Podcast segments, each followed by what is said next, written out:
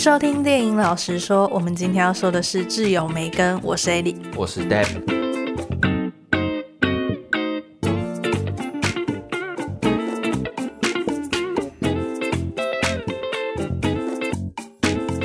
先在这里祝大家新年快乐！新年快乐！身为一个社畜呢，这是一年一度唯一放最长假的时候，而且今年有放到一个礼拜。对，没错，超过一个礼拜。对，超过一个礼拜，我觉得哦，超爽。像今天我们公司是提早下班的，大陆那边同事还在跟我对 case 上的事情，对到一半了，我看时间到，我就直接闪人。然后他就说：“那你可以再帮我测试一下什么什么东西吗？”我就说：“我过年后再帮你测喽。”然后他就说。他就说你们已经放假了，我就说哦，对啊，你们还没吗？他就说我们明天有一天班，然后我说好哦，新年快乐。超鸡掰的，会很鸡掰吗？还蛮鸡掰的，而且你还跟他说新年快乐，会很鸡掰，难怪他不回我。所以过年的时候，我就跟大家聊聊挚友梅根。这部最近广告好像打蛮凶的吗？应该说他的行销手段很好。他会那么红的一个原因，就是因为当时那个梅根有一段舞蹈嘛，在办公室的一段舞蹈，发行商呢，他将这段舞蹈然后上传到抖音上面，嗯，然后就引起一阵爆红。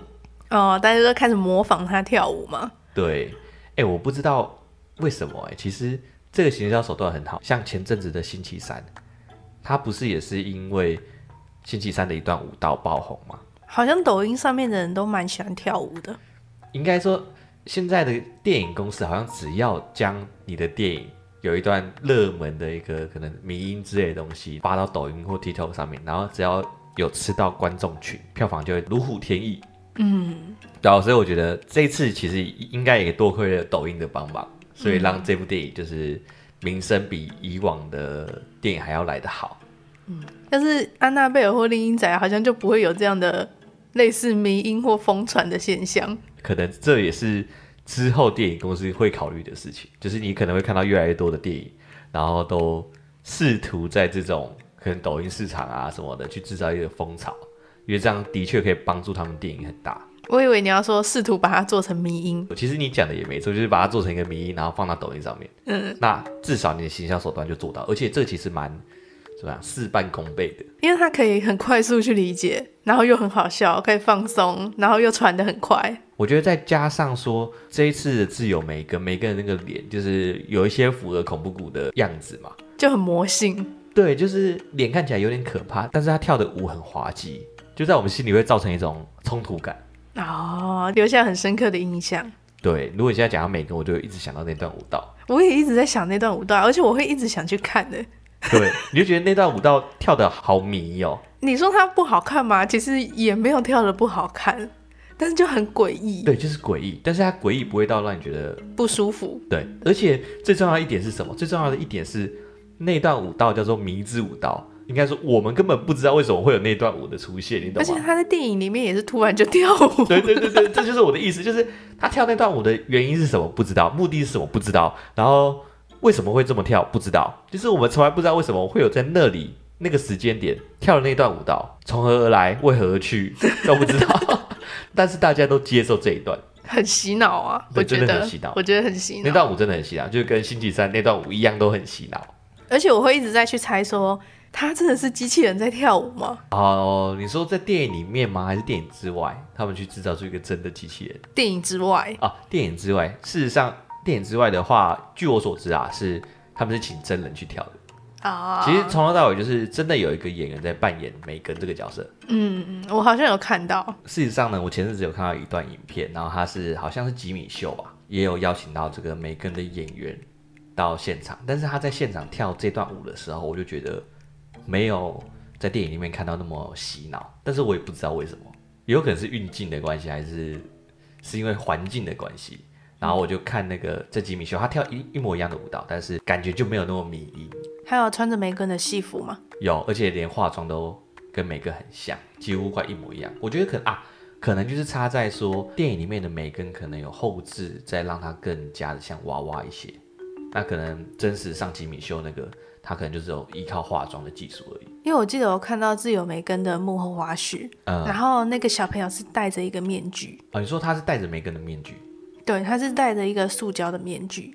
哦，所以他没有后置的 CGI，应该是没有。那我就不知道为什么会有差，就是也有可能运镜也有关系啊，因为在吉米也可能主持秀他们的运镜，那没办法像电影拍摄的时候抓那么精准。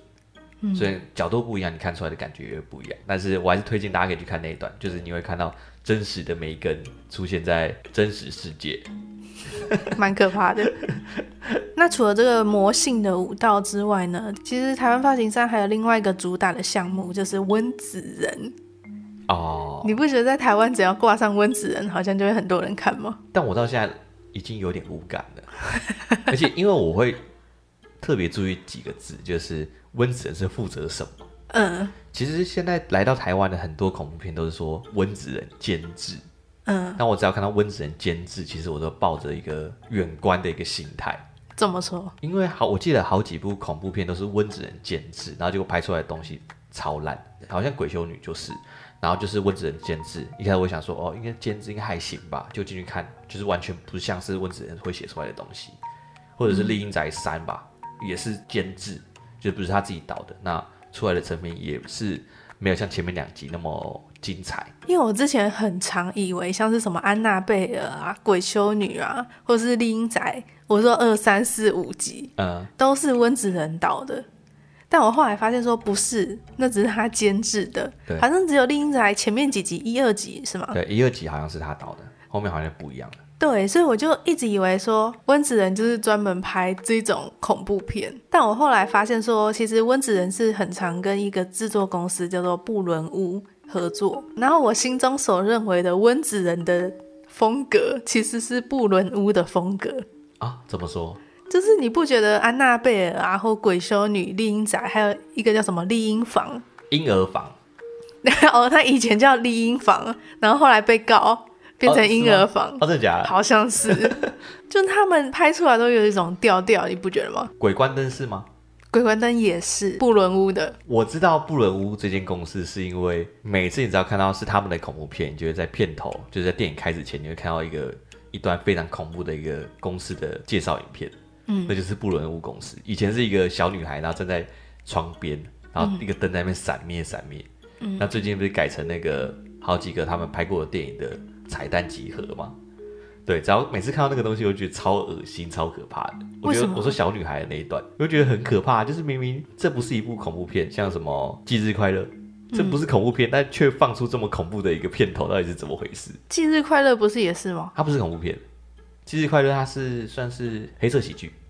哦，但反正我就觉得说，他们公司拍的片都有这种调调。然后后来去查一下，嗯，然后才知道说他们是以小成本、恐怖惊悚为主打，所以你可以看到有很多他们拍的片都是在几个空间里面完成的。哦，你是说它的场面不会太多？你说它的场景不会太多，通常就是几个场景，然后都是固定的，然后再轮着拍，然后就可能就出来一个成品。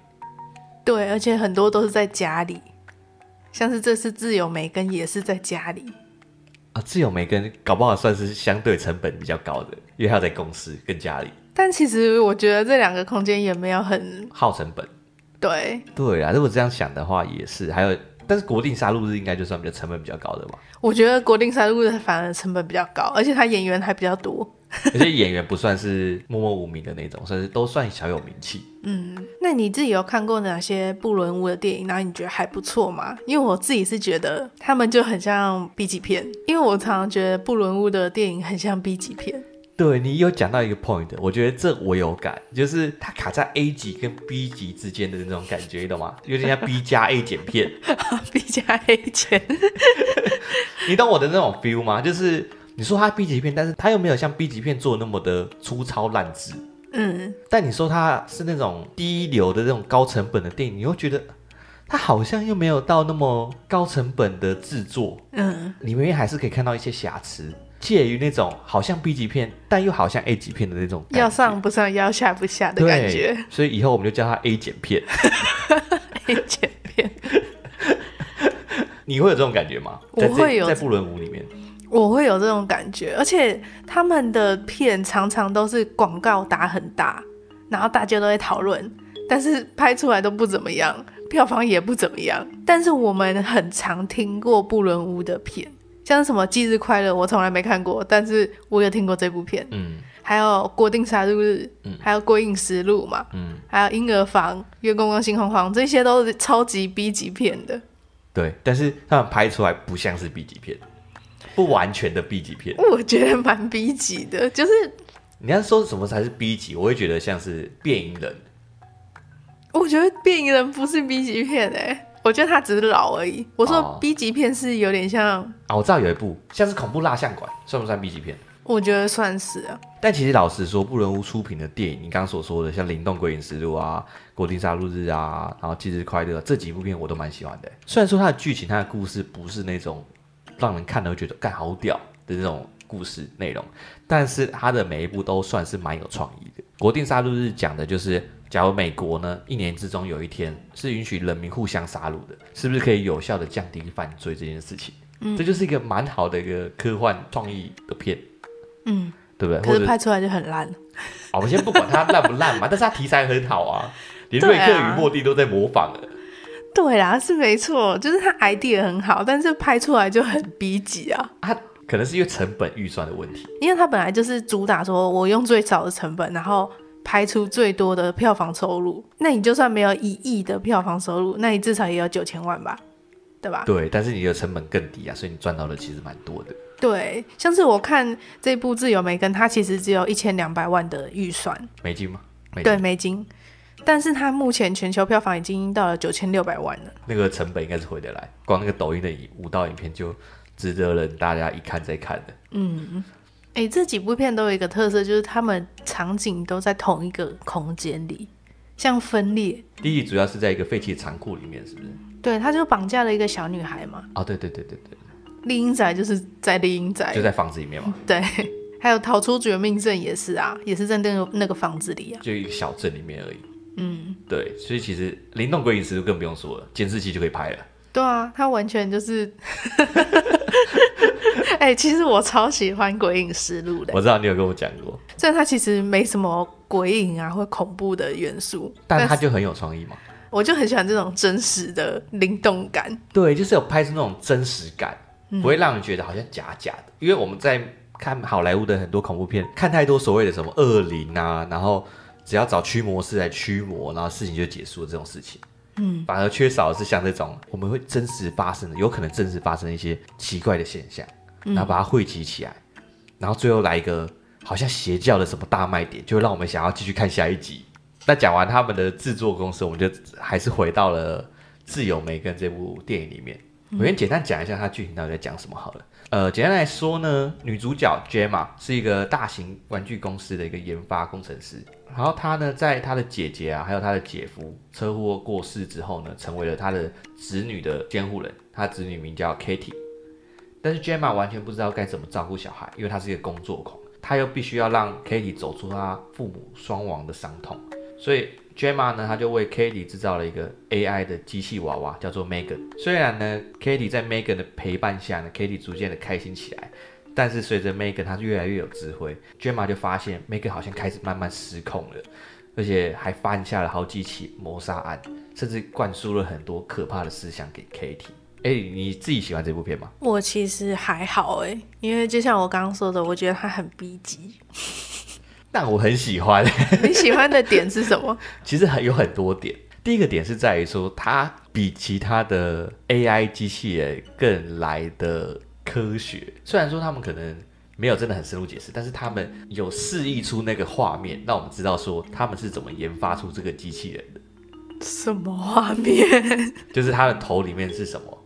嗯，你可能是一个工程师，你就会知道说，哦，当他那个头一打开，中间那个东西就是他的晶片，就是他的 CPU。嗯，所以你可能是比较偏理工的人，就会知道说，哦，它的电路设计不是乱设计的，它有让你感受到他们的可能一点点的用心，不是单纯说，哦，他们制作一个人工机器人，但是你从来没有看过它人工的地方在哪里啊？哦、因为我们像是可能看《银翼杀手》或者看《人造意识》这类的电影的时候，呃，研发工程师都跟你说他创造了一个人工机器人，但是我们通常只会看到 CGI 所制造出来的动画。金属的皮肤啊，然后或者是它的皮肤是可以卸下来的、啊、之类的这些东西，但是你没有看过里面的设计，所以对我来说，这算是一个比较有创意的表现方式，让你感觉它的真实度。所以对你来说，Megan 是很真实的。相对于其他部来说的话，比较真实。它不会让你觉得机器人就是离我们还很远。看到梅根之后，你会觉得这好像有可能发生。可是我觉得梅根产生的方式有点魔幻呢，你不觉得吗？就是他讲了很多专有名词，可能他这里有什么机器，嗯、然后这里有什么设备，然后这是什么东西，CPU 什么的。对，虽然我听不太懂，但我可以知道说他正在跟观众解释说他是什么制造的。对，对我来说，这样的方法。有点像是制式的在告诉我们答案哦，我懂你意思，但是我们很少看到答案，就是在制造 AI 机器人的这一段上面。哦，对，是没错。可是就算是我们真的照着他的方法去做，真的有可能制造出 AI 机器人吗？哎、欸，那、啊、就像你讲的科学怪人一样啊，电光石火之间，我没有制造出。电光火石，啊、电光火石之间，我没有制造出科学怪人吧？他们有个 try，你懂吗？对啊，所以我觉得科学怪人他不科学是很合理的，因为他是两百年前的作品。嗯，可是我们现在已经比以往更接近 AI 人工智慧，而且也更了解人工智慧了。嗯，所以我觉得我们不能犯跟科学怪人一样的错误哦，不能像科学怪人那么魔幻哦。但其实他这并不魔幻诶，我举个例子来给你听好了，像人造意识。你还记得他怎么解释他所创造出来的那个 AI 机器人嘛？他是说，我把所有搜寻引擎里面会放的东西都在这个白色的物体里面了，嗯，然后就没有再解释他是怎么去研发出这个机器人的过程，根本没有给你看机器人是怎么研发出来的，或者是机械公敌威尔史密斯演的这部电影，他也没有给你解释说这个机器人到底具体来说第一只机器人是怎么产生出来的，嗯。它里面是依靠什么样的科学？但是在每一个里面，它有讲到，虽然它也是模糊带过，但是它讲到了一些具体的东西，像是演算法，他们怎么利用演算法？他们在发现 bug 的时候，他有说出 bug 可能是因为什么错误产生的？他没装上什么东西，所以导致它烧毁。啊、哦，你要的就是专有名词。我要的是他们把这些东西具现化，而不是给我们一个虚幻的东西，就是可能他说。我们把这个东西放进去，它就会成为人工智慧。不是，我要的是你要放入什么具体我们现在有的东西，让它变成人工智慧。或者说，它现在有 bug，所以它才会出现这个状况。但是是什么 bug？你要跟我讲。对，它是从它的 bug 从何而来？然后它另外工程师就说啊，我忘记把这东西放进去，那可能是散热的东西还是什么的。嗯，对。但是就是因为有这些东西，所以让这些东西让这个梅根更具体化。而不像是一个离我们很远的东西，嗯，你懂我意思？那我们两个的角度真的很不一样哎，我因为我一直觉得这部人工智慧是我看过最魔幻的人工智慧，就他突然就创造了一个娃娃，而且是在家里创造，嗯，然后他还把公司机密带出来，这是合理的吗？好，这当然剧情上当然有很多不合理的，就像是。明明是一个隐私的产品，为什么它可以放到公园的椅子上，然后他在那边坐着？对啊，这他会被告到倾家荡产吧？这当然很多地方不合理啊，这是电影要求嘛，不然怎么会有那些好玩的事情发生呢？我会说好玩的原因是因为我自己啊，我刚刚有讲嘛，我自己喜欢这部片。另外一个原因是因为在这部片里面，我会觉得他梅根也算是一个超级英雄啦。嗯，就是梅根他也是在这部片里面惩奸除恶了。嗯，所以他的手法比较极端一点，比较偏向是可能反英雄。他伤害的人都是在电影里面比较不好的一些角色，像是霸凌人的小孩。虽然说他杀了他是有点极端啦，或者是伪善的邻居。他就是让他杀了坏人嘛？对，他让他杀了坏人，所以让我不那么讨厌他，你懂吗？事实上，梅根没有杀任何好人吧？对啊，像他那两个同事就没有被杀。对，所以我就觉得这部片有给我那种爽感，让我觉得它是它不算是恐怖片，它算是一个爽度满满的片。我看完的时候，我还跟 A 莉讲说：“哎、欸，我觉得《自由美跟》比《变形金刚》还要爽。”有没有？你还记得吗？对，因为我那时候看完这部的时候，我就觉得，看好爽，就是。我们常常会看到一些可能在外面在做坏事的人，然后他们都没有得到惩罚，但是我们在这部电影里面可以得到满足。嗯，你看那些霸凌人的人，当然有些画面有些夸张啦，当然有些人不至于要死，但是你看到这些人受到惩罚，你就觉得心里有一种痛快感。哦，我自己是觉得那些都很荒谬。第一个 AI 或机器人或人工智慧伤害人这件事情，已经在科幻故事里面算是很老套的梗了。哦，对。这这点没错。就从可能一九八零年代就开始在讲这件事情，或者更早，嗯，可是到现在还在讲这件事情，我就觉得基本上我就是进去是在看他杀人嘛。可是他杀人手法也没有像是《绝命终结战》那么恶心，或者是这么有创意。其实我觉得他拉耳朵那段还蛮有创意的，那只是暴力而已啊。但那很恶心哎。我觉得人工智慧应该用更聪明的方式，用水肥喷洒，这也是单纯的暴力啊，就直接又蛮力啊。反正我自己是觉得说，梅根基本上就是用暴力来解决事情。但是对对我来说很有创意的杀人手法是，我随便讲一个，你有看过《绝命终结战》吗？嗯，有。你看的是哪一集？我看我也忘记我看过哪几集，反正我有看过两三集。你说有针灸的那一集？啊，针灸有记得，对，针灸那个就很有创意啊。但我觉得那是《绝命终结战》的卖点哦，那不是自由梅根的卖点啊。可是人工智慧应该要有不一样的脱罪的手法吧，而不是就是说那个小男孩意外的跑到路上，然后被撞死，然后他也没有推他，所以也不算是他谋杀人。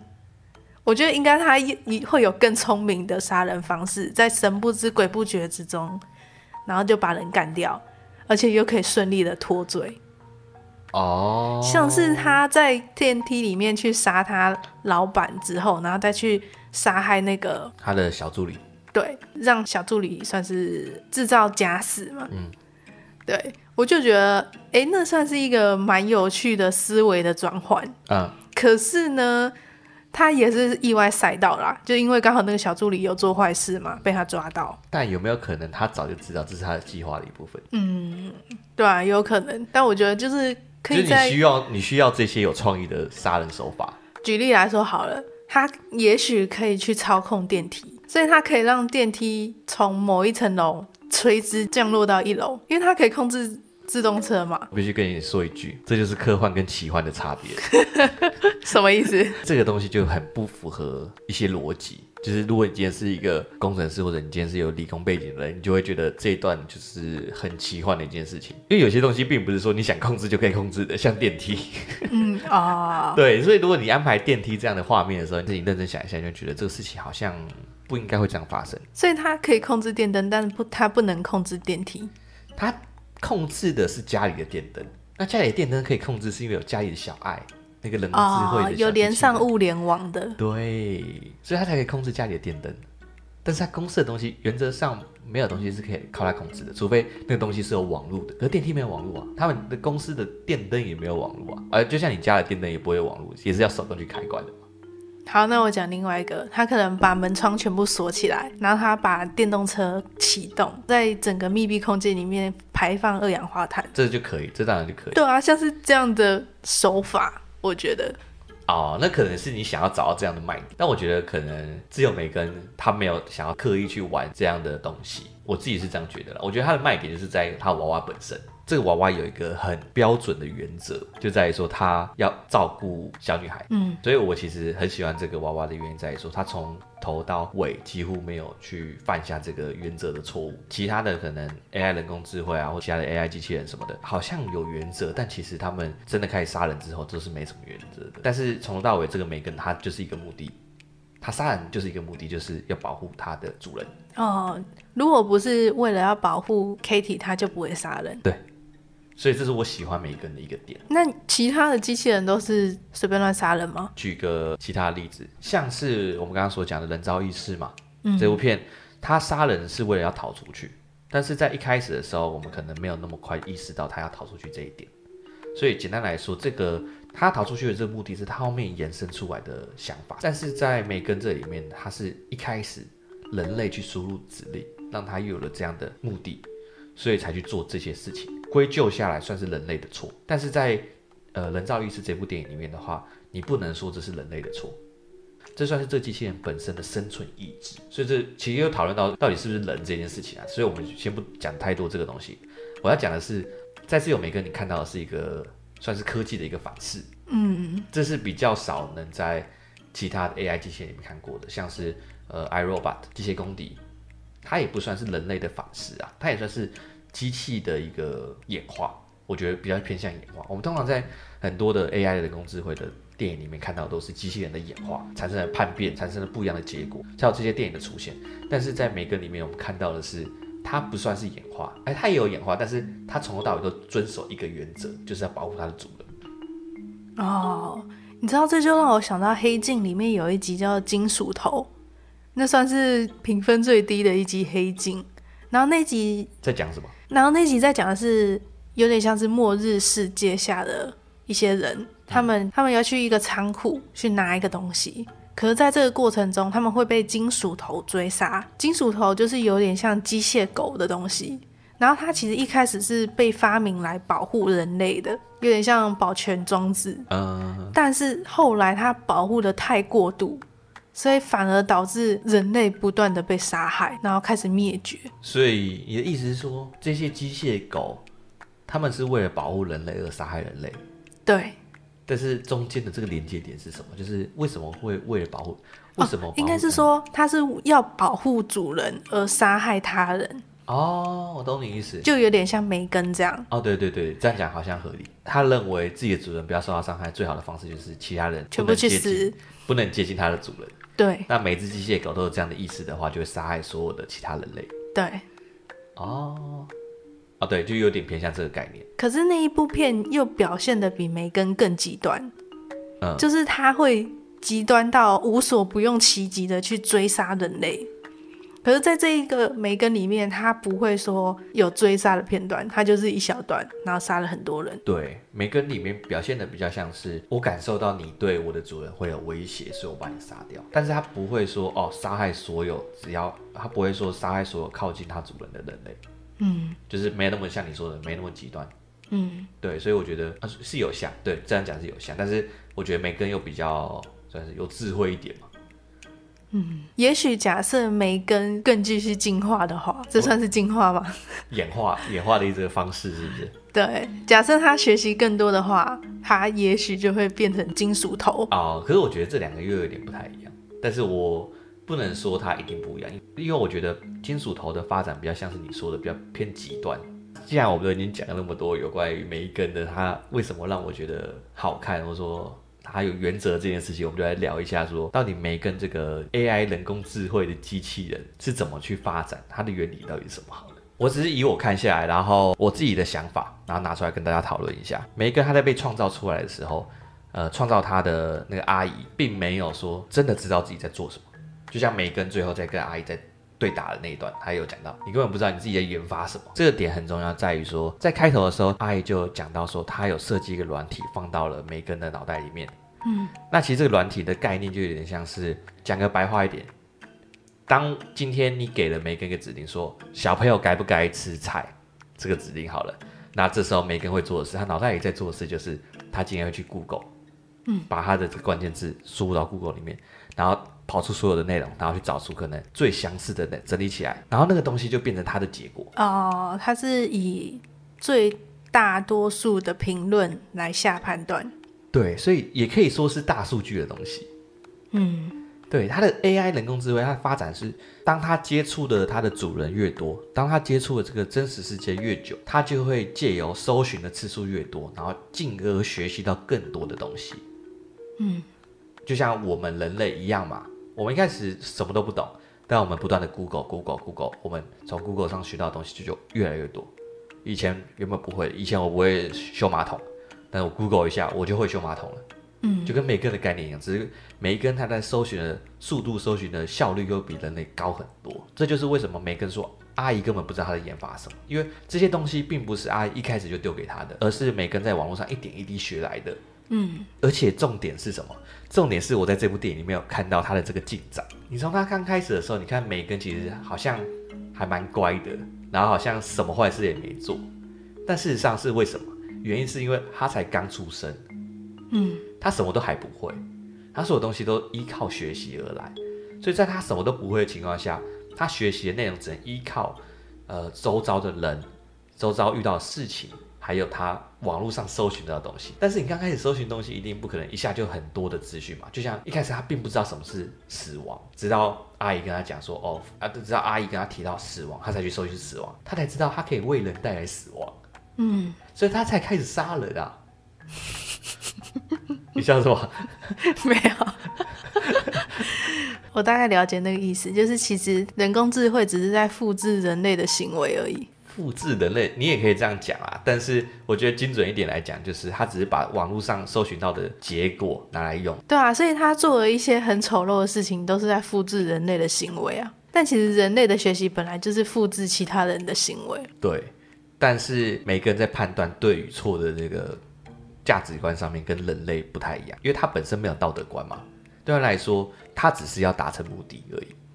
可是假设人类也是跟其他人类学习成为人类，而人工智慧也是跟人类学习成为一个更像人类的人工智慧，那么为什么人工智慧不会有道德观，而人类会有道德观？嗯，你这个问题，我觉得很关键的一点在于说，机器人没有所谓的对与错，对机器人来讲，它只会找到。达到目的最好的办法。我举个例来讲，如果大家有看过我们刚刚所提的机械公敌这件事情来讲好了，里面男主角威尔史密斯他非常讨厌机器人的一个原因就在于说，有一次他跟一个小女孩同时掉到水里面，就那个机器人因为判定威尔史密斯他的存活率更高，所以他救了威尔史密斯，但威尔史密斯非常不爽，因为他觉得机器人应该要去救小女孩。对，在这件事情上面，我们就可以看到一个很明显的差别。对人类来讲，小孩比大人更值得来的保护。但是对机器人来说，他只看存活率，他只看谁比较可能获救。那这就是一个很 tricky 的答案呐、啊。所以你的意思是说，违反最佳比例原则的行为就是有道德吗？这不是违反道德，但是这是人之常情嘛。所以这就让道德变成一个很很奇妙的存在。嗯，道德一直以来都是很奇妙的存在。完了。这节走向要歪掉了。我们已经开始从头到尾都在讲这个人工智慧，我们都在讨论人工智慧，我们完全没有在讲故事什么的。好，你继续说，我想听你说什么。那道德究竟是什么？你懂吗？就是我们是怎么累积这个道德出来的？对，然后我们是怎么跟人工智慧有所区别的？我一直以为道德不过就是众人的霸凌的一种结果而已。啊！不要骂我，随便讲，开玩笑的。你解释什么叫众人霸凌的结果？就是大多数人觉得这样是对的，所以这就是对的。就是众人觉得这都是对的，所以人工智慧应该也要选择说众人觉得是对的事情。错，众人是对的事情，不代表科学就认为这是对的。那就是设计的问题啊。对，这是设计的问题。但是你确定是机器有问题，不是我们人有问题吗？我举个例来讲，我举个例来讲。我们大家都知道，我们大家知道，地球是绕着太阳在转。嗯，但今天会因为大家都认为太阳绕着地球转，所以地球今天就停下来，变成太阳绕着地球转吗？不会啊。但机器人它不会在意人类多数到底怎么觉得，它只会根据什么是对的去做决定。可是什么是对的？就是可以达到目的的那一个嘛，懂不懂？什么是真理？不要跟我讨讨论哲学，我在跟你讲科学。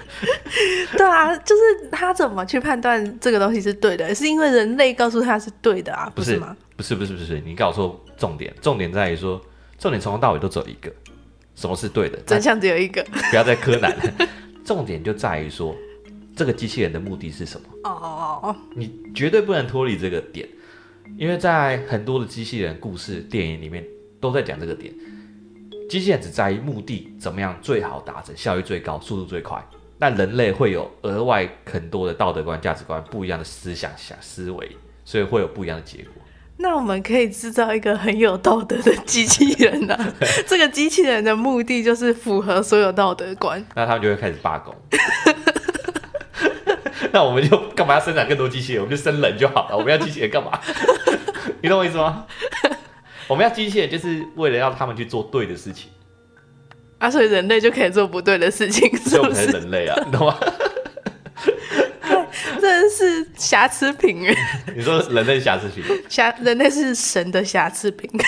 对啊，这东西当然很难去定义。我觉得你讲这东西也是为什么现在的机器人的电影或机器人的故事会一直有问题的原因，就是要如何为机器人注入说。你所谓的道德观，怎么样让他们跟人类有一样的思维模式？我觉得这是一个很重要的点。那为什么我们会觉得机器人在做的事情是错的呢？像那个你刚刚讲的机械公敌，那不就是威尔史密斯他的思想错误吗？那我问你，如果是你会救谁？如果今天小女孩她的存活率是二十五趴，威尔史密斯的存活率是七十五趴，你会觉得你会选择救谁？可是我不是机器人，我不会这样判断呐。对，我现在是告诉你说，你对，我懂你意思，这就是一个点。第一个，人类不会去做几率的判断。那如果在没有几率的情况下，是不是通常人会去救小女孩？嗯，对啦。对，我是说，假设他们都距离一样远，对，然后我都有办法去救他们，对，那我会救小女孩。嗯，对啊。对，这是在没有机遇判定下，这就跟另外一个很常出现的一个问题很像，就是假如今天有一个铁轨，有一个岔路，然后在其中一条铁轨上面有被绑着一个人，那另外一条铁轨上面被绑着五个人，那这时候你只要按下开关，这个铁轨就会转换方向，火车就会撞向五个人那边。那这样的话，你要做怎么做选择？你要选择杀掉那一个人，还是杀掉那五个人？你懂我意思吗？这时候机器人要选择杀掉那一个人，但人类这时候就犹豫了。我可不可以都不要杀，对不对？你会有这样的想法吗？这这就是人类跟机器人的不一样。那我们要怎么让机器人才会犹豫？可是犹豫的话，我们就不需要创造机器人了。我们创造机器人就是让他们可以更快做出决定、做出选择，让他们去替代我们去做出我们不想做的事情之类的。所以机器人只是人类内心的一个反射物而已啊！你怎么可以说机器人是错的？我没有说机器人错的、啊，是你说错的、啊。我是说道德是错的。威尔史密斯怎么可以这样子说？这是他，这是他的认为嘛？这是他的认为啊。Oh. 对，这是他的认为。没有，我没有说这件事情是哪个人对，哪个错。当然，以一个科学角度去分析这些事情，这个机器人的判断没有错，对吧？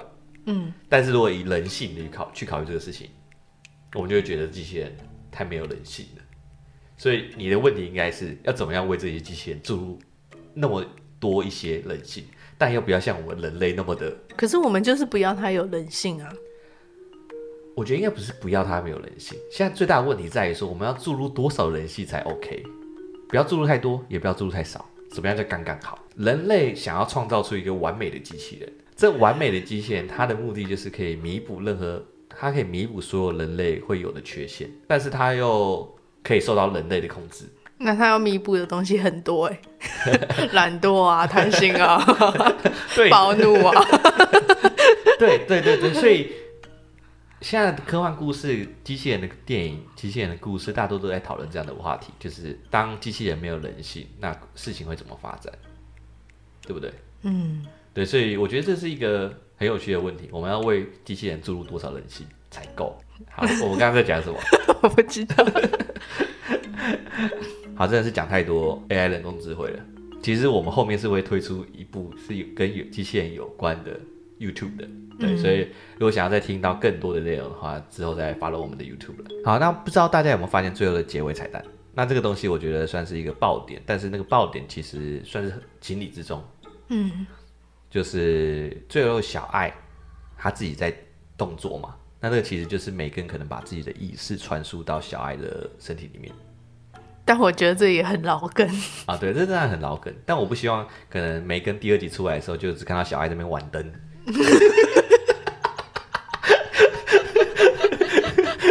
会发现每个人入侵到那个小爱的身体里面，发现那个阿姨只有设定小爱帮他开灯关灯，还有念，还有什么？还有念打录机的内容。啊，只是开玩笑的。反正简单来说，从此我们可以知道说，哦，自由梅根会出第二集。然后听说了，我刚刚有看到消息说，自由梅根第二集叫做《自由梅根二点零》，然后好像会在二零二五年推出，所以大家可以期待一下。我应该还是会去电影院看，我觉得蛮好笑的。嗯，你知道我们那时候看电影不是一直笑吗？你知道我们在笑什么？你还记得吗？我不太记得。最好笑一段是，我觉得这个超黑色幽默的，就是。他们在家里啊，隔壁邻居被杀了，就有个警长跑过来问，他在讲小孩死掉之后，然后他自己就笑了两声，然后就下一句就说：“呃，抱歉，我不应该笑的。”你还记得那一段吗？我记得啊，就是一个看起来很两光的警长吗。对对对对，不是是探员。对对对对，我们以为他是来调查阿姨跟这两起事件有什么关系。对啊，可是为什么他要笑？我有点忘记了。我觉得这只是一个导演在拍这部电影的一个黑色幽默的地方而已吧，就是他可能觉得呃这个巧合。然后但是他又没有要调查这个事情，你懂吗？不是，我觉得那段超好笑的，所以我就觉得这部片其实称不上是一部恐怖片，我觉得比较像是一部黑色喜剧。嗯，我觉得有很多地方我都笑得超大声的，因为他就是荒谬到我觉得很好笑。对啊，对你这样讲也没错。你知道我们因为笑太大声，我其实有注意到，然后我们旁边不是有一对情侣嘛？我坐我右边，然后那个男生听到我们那边笑，就是他在那边讲干嘛啊？我觉得这很好笑啊。对，我就想说，你们没办法 get 得到吧？但是啊，当然这我们可能笑太大声了，可能那些地方就是我们当然啊，有些地方可能是我们不对啊，就是因为我们看到只有每个人在杀人的时候，我们也在笑。对，所以这可能不太符合在看恐怖片应该有的气氛。这个如果是我们的问题的话，我这边道个歉。在看的过程中，我一开始预期会是一部恐怖片，但殊不知是一个蛮好笑的片。我后面听到他在讲干嘛，我也是有开始在抑制我的笑了。对，就是变得窃笑就好了。对，但是还是跟大家道个歉。如果有刚好听到我们的节目的话，对，如果你有发现是我们的话，好了，那最后我们来评分的部分。哎，你会给这部片几分？我会给他六点九分。因为我真的觉得他某一些时刻有点尴尬，嗯，有些地方我也觉得蛮荒谬的，嗯，就是荒谬到让我觉得很不合理。然后有一些角色他演的还蛮用力的，就是感觉他好像是要表现出一种很浮夸的搞笑的感觉，嗯，但会让我一直很出戏，嗯，对。然后再加上说，其实他打着恐怖片的名义。但好像也不是很恐怖，然后他打着科幻的名义，但这科幻我们也在很多部电影里面看过，嗯，所以整体来说就是一个爽片。我自己的话给他七点六分，原因是因为我觉得这部片是一个适合喜欢看恐怖片但又会怕恐怖片的人看，嗯，或者是你不敢看恐怖片的人也可以考虑看一下，因为这部片它其实不太恐怖。它更讲的，我觉得比较偏幽默，可能需要一点呃心思才能去意会到它的黑色幽默的地方。我觉得这部片很适很适合在过年的时候去看，因为该怎么说，它不会带给你很大的压力，嗯，然后看完之后你也不会因此有什么阴影，你也不会突然觉得呃娃娃很可怕，因为它就是让你看完之后，然后就像你刚刚所说的。呃，爽完之后出来之后，你就觉得哎，意犹未尽，然后又觉得说里面有很多东西就很迷啊，然后里面很多东西都很很奇怪，然后就觉得，我觉得就是因为这些奇怪、这些迷点，让这部电影有记忆点哦，你就有点像爆米花电影，哎，这就是一部爆米花电影，就是你可以进去看，那看完出来之后，你会觉得啊、哦，有舒压的感觉，不会像我们一般在看恐怖片的时候，看完你可能出来压力更大。哦，对，对不对？好，那以上是有关于我们本周在谈论的窒友梅根。那我们来聊聊本周我们在 Apple Podcast 看到的评论。那主要好像就一个嘛，Rainy 七零九，它的标题叫做“细水长流”，就这样。大家谢谢他给我们五颗星。我记得好像是上一集我们在讲《阿甘正传》的时候。艾莉好像讲了什么细水流长，是不是？啊，对，对对对。当下其实我好像有意识到这个事情，但我想说啊，反正大家听得懂就好了，不计较太多，所以就没有刻意去纠错。